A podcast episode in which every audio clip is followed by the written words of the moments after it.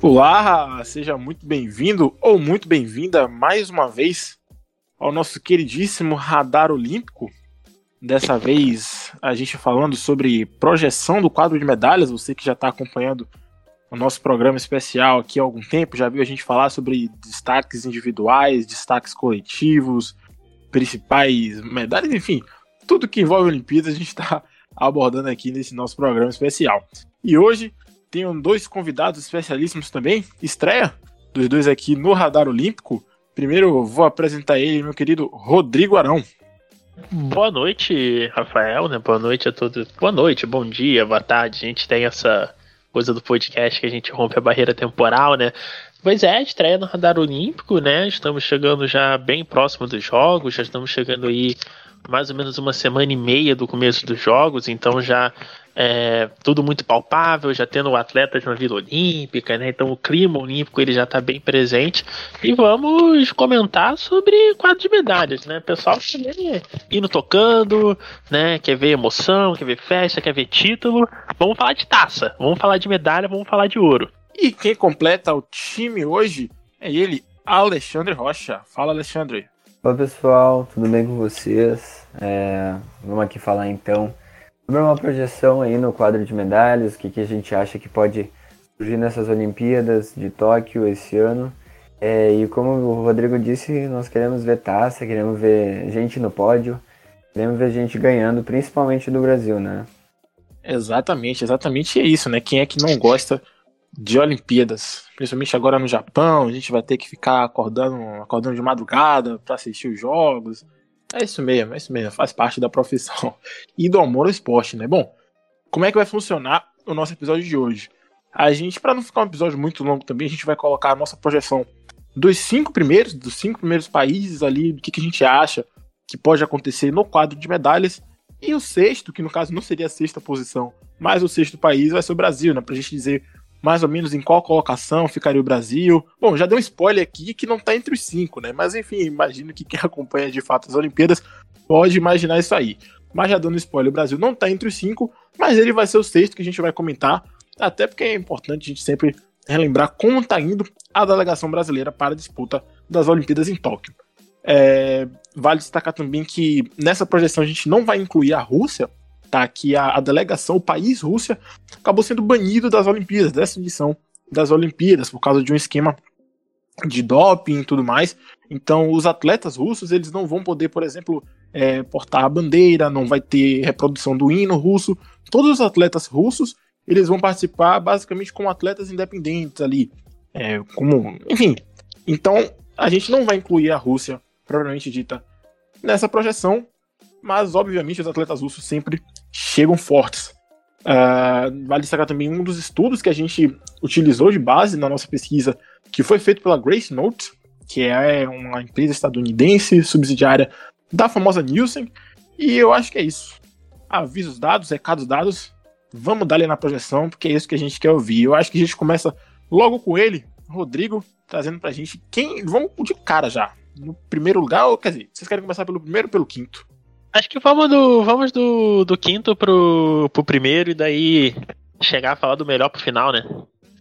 Pode ser, então. Vamos... É que o primeiro também não é muita novidade. Mas vamos Não, o primeiro todo mundo sabe que é o primeiro. Todo mundo sabe é. que é o primeiro. vamos começar. Vamos começar pelo quinto, então. Então vamos com ele, Alexandre, trazendo pra gente o quinto colocado.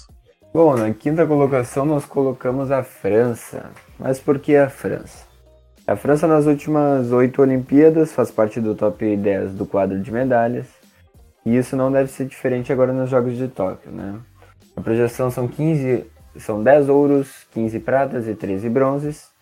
A nona colocação no quadro de medalhas de ouro e é o sétimo país que mais conquistaria pódios é, dentre todos. É, o destaque é, principal é para o judô, com dois ouros, três pratas e dois bronzes, e o ciclismo, é um esporte bem tradicional na França, com dois ouros, três pratas e um bronze.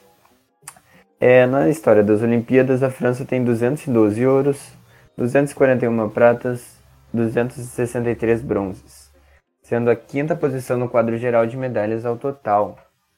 Nos destaques individuais nós podemos falar o surf, que é estreante nas Olimpíadas, onde Jeremy Flores, é, nascido na ilha de Reunião, poderá representar bem a equipe francesa. Temos também o atual uh, medalhista da esgrima Ian Anki Borel e o judoca e grande estrela da modalidade Ted Reni, que tem 10 títulos mundiais e vem em busca da sua terceira medalha de ouro consecutiva em Olimpíadas, onde nas últimas duas, Rio, no Rio 2016 e em Londres em 2012, se sagrou o grande campeão, estando no primeiro lugar no pódio. Os adversários diretos dos brasileiros, nós temos que abrir o olho para o nadador Florama Nadu, que foi campeão em 2012 e é adversário direto na prova dos 50 metros livres do Bruno Fratos. Outra modalidade que os, que os dois vão brigar é no salto com vara, onde na última Olimpíada sediada no Brasil, nós temos aquela histórica vitória do Thiago Braz em cima do francês René Olavinel, é, que perdeu uh, então em atuação histórica, é, com os dois quebrando recordes mundiais até o momento ali. E por último, na categoria mais tradicional da disputa entre os dois, nós temos o vôlei, onde a seleção francesa derrotou em 2017 o Brasil nas Ligas das Nações sediadas no, até no próprio Brasil. Em 2016, o Brasil uh, havia eliminado os franceses ainda na fase classificatória dos Jogos Olímpicos. Então a gente pode esperar é, da França grandes medalhas e grandes confrontos contra brasileiros, né? Com certeza, com certeza. Eu lembro sempre de, quando falo em França, eu lembro sempre dos duelos que acontecem no vôlei. Para mim, são os mais marcantes. Duelo Brasil e vôlei, sempre que acontece ali, para mim, é sempre marcante. É, já passando então para o quarto colocado, no quarto lugar da nossa projeção do quadro de medalhas, temos o anfitrião, o país anfitrião, nosso querido Japão, é, que em 2016 ficou em sexto lugar no quadro geral, com 41 medalhas no total, sendo 12 delas de ouro, né? É, como eu falei, eles são os anfitriões das Olimpíadas esse ano e por isso eles têm tudo para fazer a melhor marca da história. Né? Eles estão chegando bem fortes nas, nas competições, nos torneios preparatórios e classificatórios para as Olimpíadas, e como por exemplo uma das modalidades mais fortes historicamente do Japão, que é o judô, né? Por exemplo, no final do ano passado, mais ou menos ali que 13, 14 de dezembro, é, aconteceu a luta que ia definir a última vaga da delegação japonesa, ali do peso meio leve, que é até 66 quilos, e a luta foi assistida por mais de 400 mil pessoas, né? Com certeza, um número gigantesco para a modalidade. E a luta era entre o atual campeão mundial, o Yoshiro Maruyama, e o Hifumi Abi, que é o bicampeão mundial, que obviamente foi quem acabou ganhando a luta. É, a irmã dele, por exemplo, a Uta Abi, tricampeão mundial. Então, é uma modalidade que o Japão sempre chega para varrer, varrer as medalhas de ouro. É, e isso vale tanto para o judô individual, né, que é o mais tradicional que a gente conhece, mas agora também para o judô por equipes, né, que é uma nova modalidade é, da, da, disputa ali nas Olimpíadas.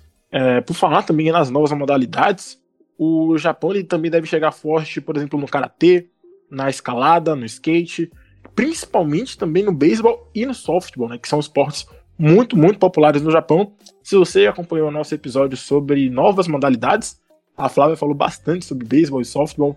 É, então, com certeza, são modalidades para a gente ficar de olho, porque o Japão deve garantir algumas medalhinhas de ouro por ali. É, as projeções mais otimistas para Tóquio colocam ali o Japão com pelo menos 30 ou 34 medalhas de ouro na disputa, né? E o total ali atingindo, beirando ali a casa das 60 medalhas. É, e também na nossa, agora na nossa projeção, né? hora de falar de, de uma delegação que, como é que eu posso dizer, divide opiniões. Você consegue achar é, projeções do Reino Unido entre os cinco primeiros, projeções do Reino Unido entre os dez primeiros. Das projeções mais pessimistas colocam o Reino Unido na décima primeira colocação sem nenhuma medalha no atletismo, por exemplo, sem nenhuma medalha de ouro no atletismo.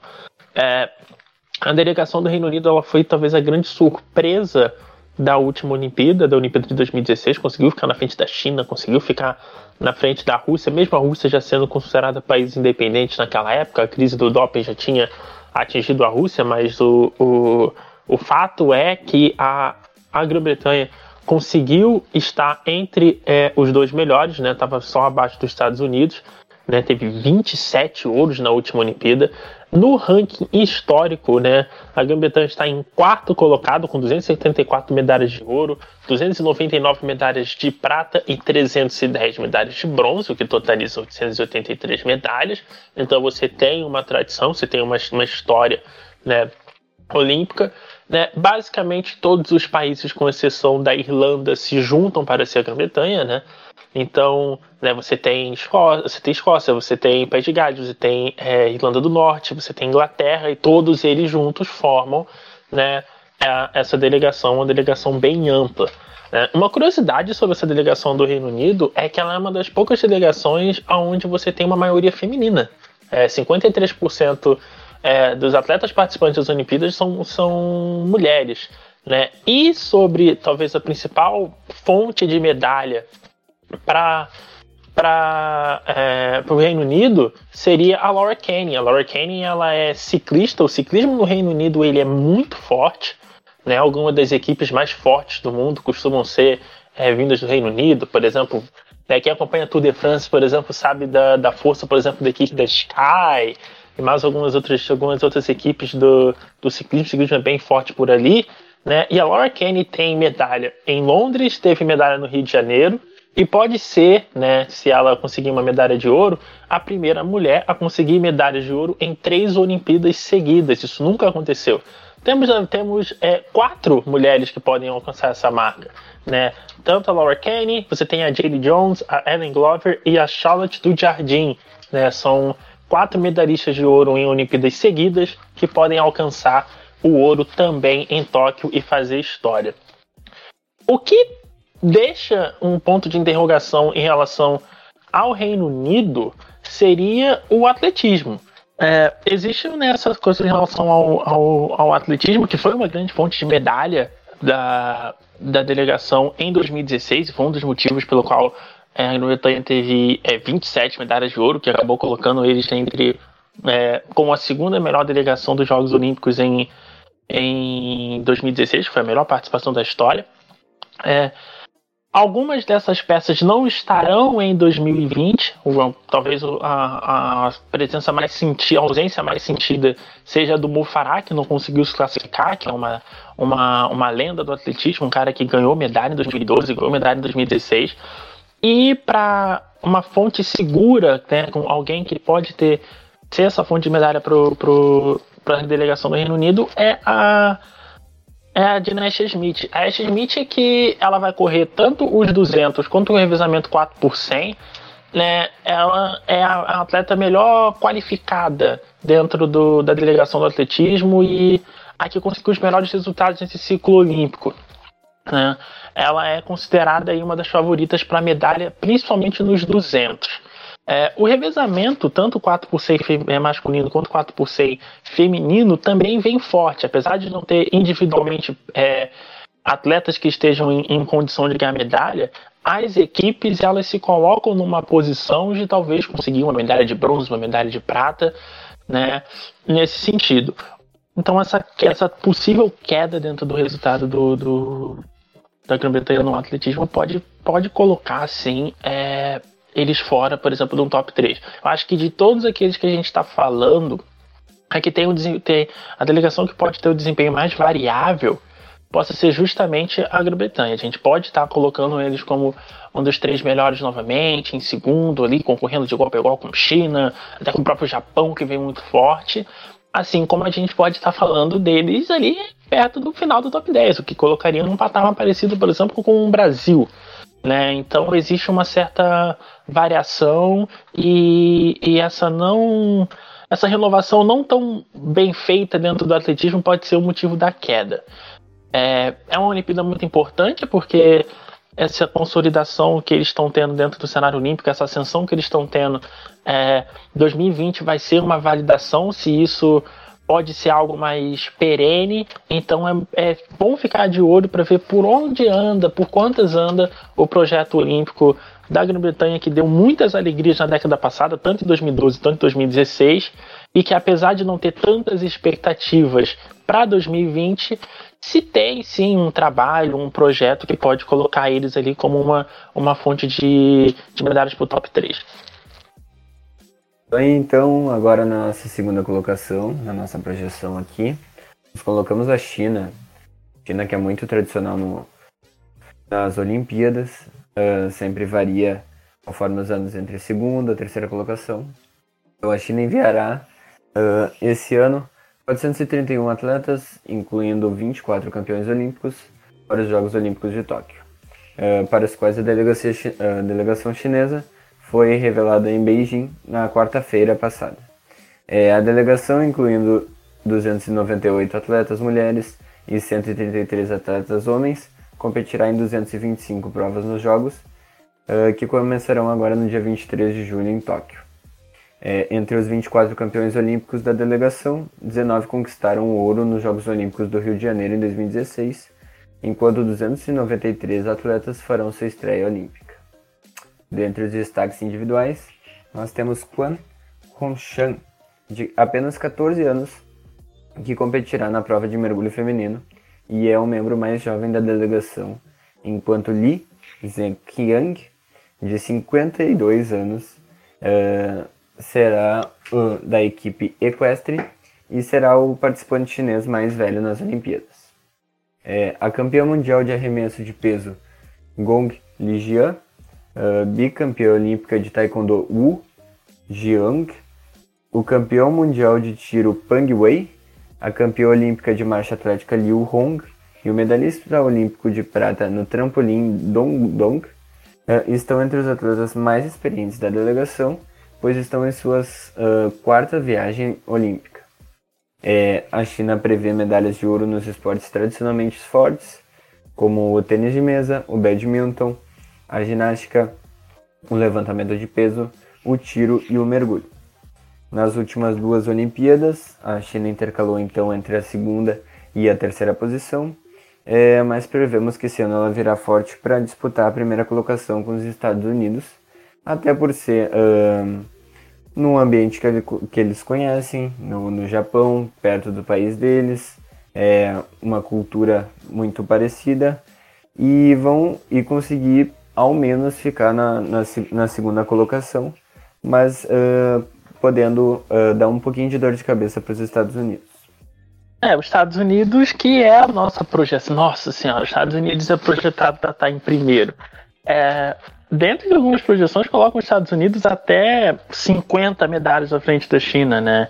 É, você tem projeções que colocam os Estados Unidos ali com 45, com 50, 55 medalhas de ouro.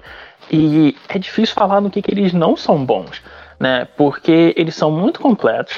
Uh, tanto na natação, tanto no atletismo, você costuma ver um certo desequilíbrio. Você tem algumas, algumas delegações muito boas na natação, mas que não são tão boas assim no atletismo, ou então né, que são mais setorizadas em alguns, em alguns esportes, né? Você vê, por exemplo, no caso, quando a gente estava mencionando o, o Reino Unido, eles têm um ciclismo muito forte, mas não tem, por exemplo, uma, uma, uma natação tão, tão boa assim, né? Assim, você pode dizer, sei lá, a Austrália, por exemplo, é muito mais tendendo para natação do que para atletismo. Nos Estados Unidos, eles têm tudo. É, e ainda tem a questão de que os esportes que foram, os novos esportes que foram incluídos foram esportes, são esportes que os Estados Unidos são tradicionalmente fortes. No softball, esquece, os Estados Unidos é muito, muito, muito forte. Assim como no beisebol, o beisebol, mesmo com os Estados Unidos não mandando é, nem seu elenco C, nem seu elenco D, os elencos são os jogadores que estão que não jogam na principal liga de beisebol dos Estados Unidos, que é a Major League Baseball, são os jogadores que jogam é, ligas de desenvolvimento da Major League Baseball, mas mesmo assim é uma das equipes que tem a maior chance de ganhar medalha, né, sendo nos Estados Unidos. É, tem ali a ginástica, que é fortíssima, que talvez a principal atleta, né, a principal expoente do time olímpico dos Estados Unidos, que é a Simone Biles. Mas se tivesse que colocar um destaque assim, do, do atleta principal em relação à performance, seria a Kate Ledeck. A Kate Ledeck ela tem é, ela, ela tem o recorde dos 400, dos 800 e dos 1500 ao mesmo tempo. Ninguém na história da natação conseguiu ter os três recordes ao mesmo tempo. A Ladek tem 24 anos, mas ela já está na terceira Olimpíada. Ela dominou em 2016, ela também tinha ido bem em 2012. Ela está no auge da carreira com 24 anos em 2021. E a expectativa é que ela ganhe tudo de novo. Né? Os Estados Unidos ele não se parece que ele vai ter alguma concorrência direta, como a gente pôde ver, por exemplo, em outras situações. Por exemplo, em Pequim você teve uma briga muito grande para a primeira colocação.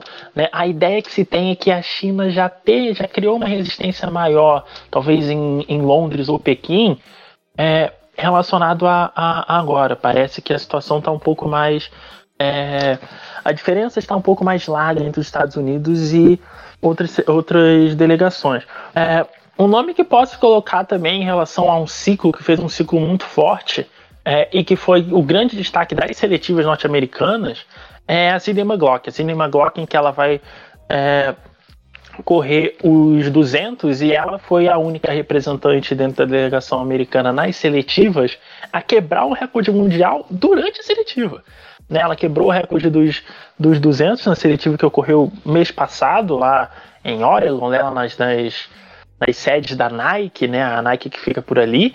E ela vem muito, muito, muito forte, pode despontar como um grande nome ali nos 200. Tem a, a, a que foi a vencedora em 2016 e que vai concorrer com a McLaughlin pela medalha de ouro. Parece que a medalha de ouro vai estar entre as duas ali nos 200. É, é muito forte. Talvez uma fonte de preocupação e surpresa, mas a sorte é que é um esporte individual, mas é uma coisa para ficar de olho, é o basquete. Né? O basquete tem uma estatística engraçada, né? Que os Estados Unidos, a cada 16 anos, né, não conseguem uma medalha de ouro. Né? Os Estados Unidos não conseguiu uma medalha de ouro em 72, não conseguiu uma medalha de ouro em 88, não conseguiu a medalha de ouro em 2004 e agora estamos em 2021, mas contando como 2020. Então, teoricamente, estamos na, na Olimpíada que os Estados Unidos não costuma vencer e também veio muito mal nos amistosos, perdeu amistosos para Nigéria e para Austrália. Então, se tem algum lugar que talvez uma medalha certa dos Estados Unidos não possa aparecer, possa ser o basquete. Mas ainda assim, os americanos são favoritos, a seleção bem muito forte, muito qualificada. Né? Então, ainda são os favoritos por título, mas pode ser que tenha uma surpresa ali. No feminino, esquece, no feminino os Estados Unidos continuam muito forte no basquete e também o outro esporte, né, que eu não tinha mencionado, que cai muito bem para os Estados Unidos é o basquete 3x3, né? É uma modalidade nova também que estamos tendo. A gente falou sobre as modalidades novas na semana passada. Outra, outra modalidade que os Estados Unidos vem fortíssimo para a medalha de ouro tá muito difícil segurar os americanos em 2021.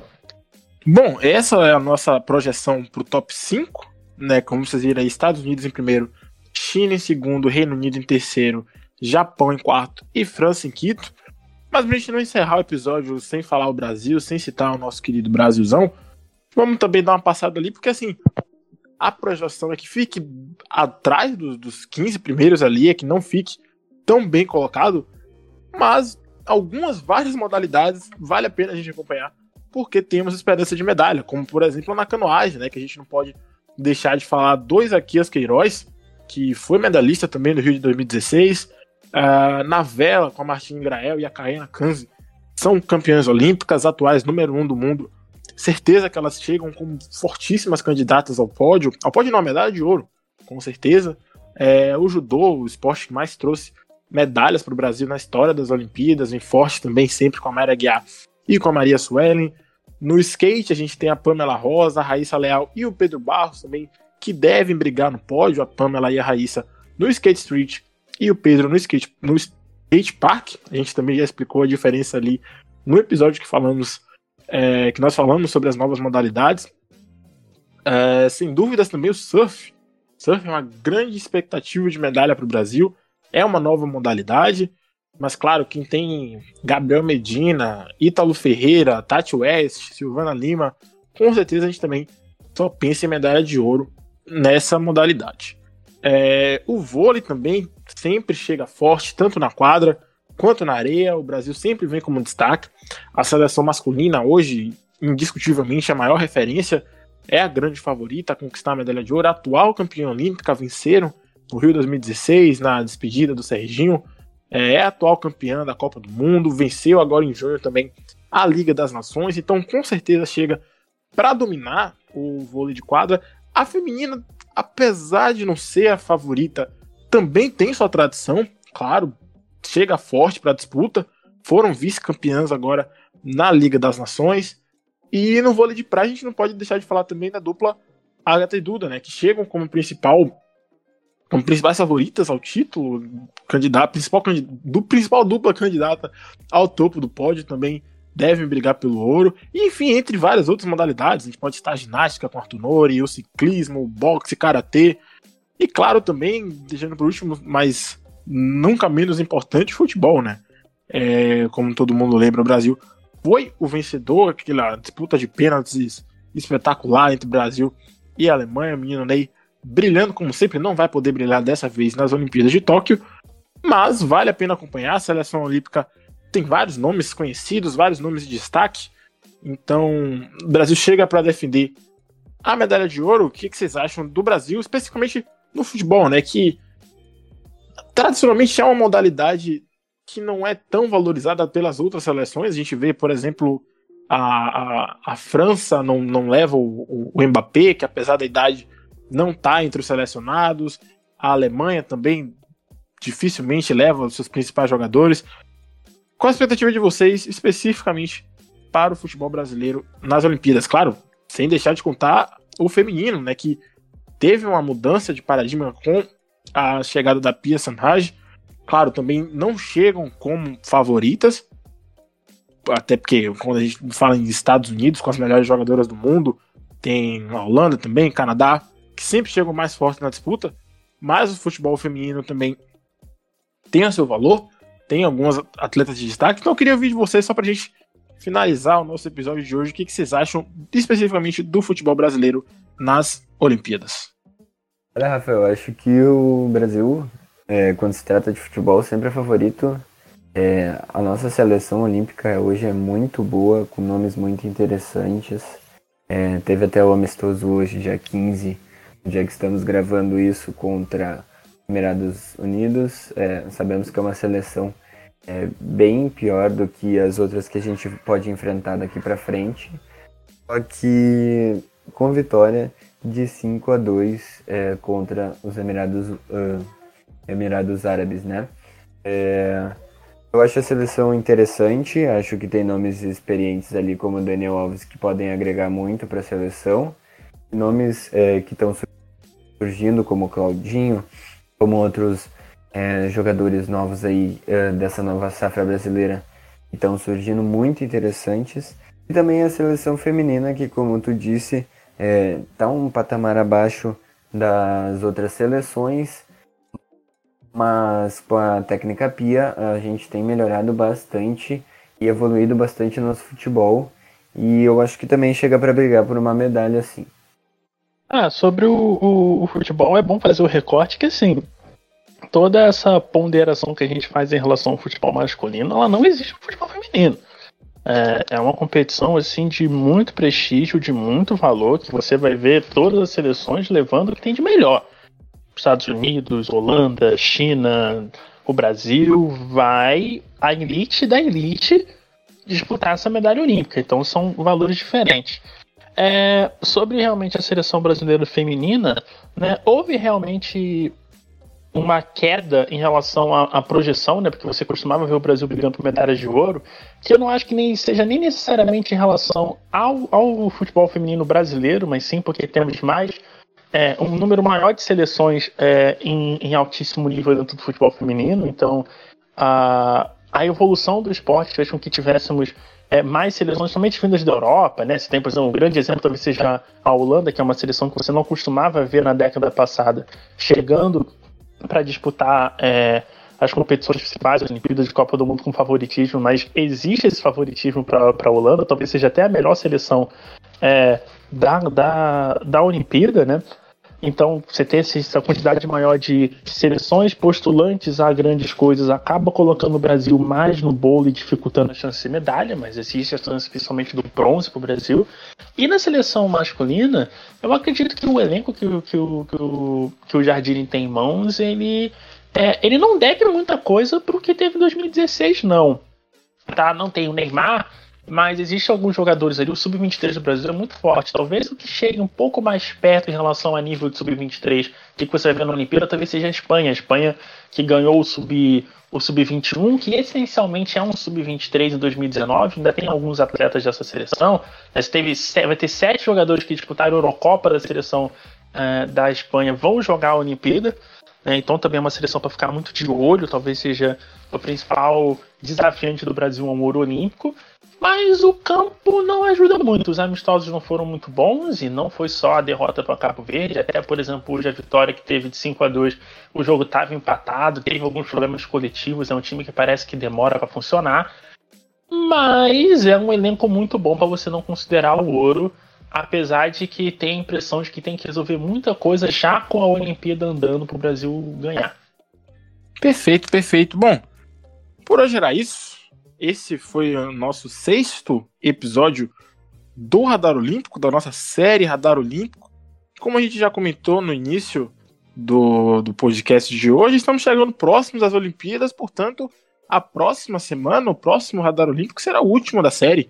Então não perca, nós falaremos sobre os medalhistas das Olimpíadas passadas, ou melhor, da Olimpíada passada, quem, foi os quem foram os brasileiros medalhistas de ouro, de prata de bronze nas Olimpíadas do Rio e como eles chegam para Tóquio, ou melhor, se chegam para Tóquio, como por exemplo o Erlon de Souza, que da canoagem, que, vence, que foi medalhista junto com o Isaquias Queiroz, mas acabou sendo cortado agora nos últimos dias das pré-Olimpíadas, ele acabou sendo cortado da delegação e foi precisou ser substituído. Por outro lado, a seleção masculina de vôlei de quadra, como a gente comentou, foi a vencedora das Olimpíadas do Rio, e ganhou tudo de lá para cá. Então, são medalhistas das Olimpíadas passadas que podem chegar bem, podem chegar mal, podem não chegar, como é o Carlos do Erron. E tudo isso você confere no próximo episódio do Radar Olímpico, sempre na sexta-feira, no seu serviço de streaming favorito, seja Spotify,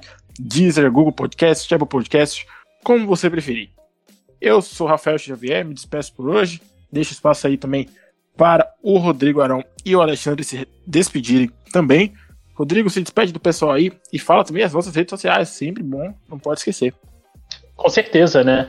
É, foi um prazer participar desse, desse da Olímpico, né? A gente tem, vamos entrar nessa fase, né, de Jogos Olímpicos, de varar madrugada, é, vendo esportes que talvez a gente não tenha contato durante é, o ciclo, né? Mas que tornam presente na nossa vida durante esse mês.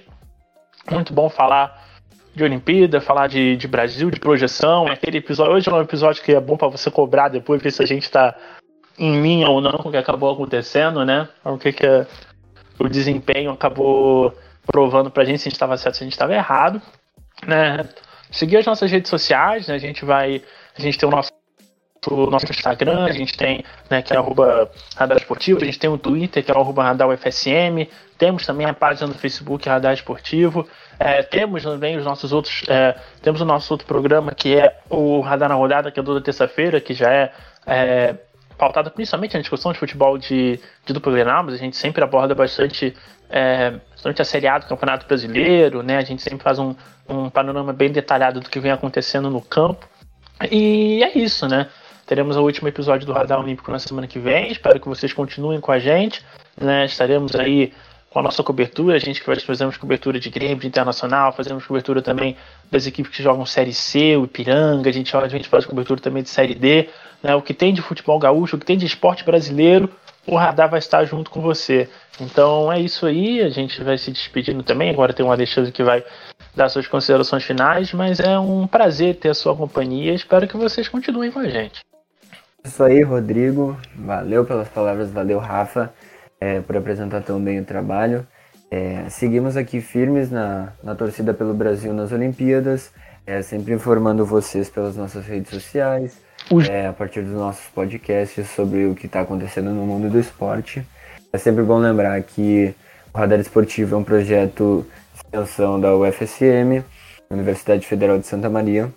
E é isso, pessoal. Nos encontramos no próximo podcast. É, uma boa noite a todos, um bom dia, uma boa tarde. Falou! Até semana que vem.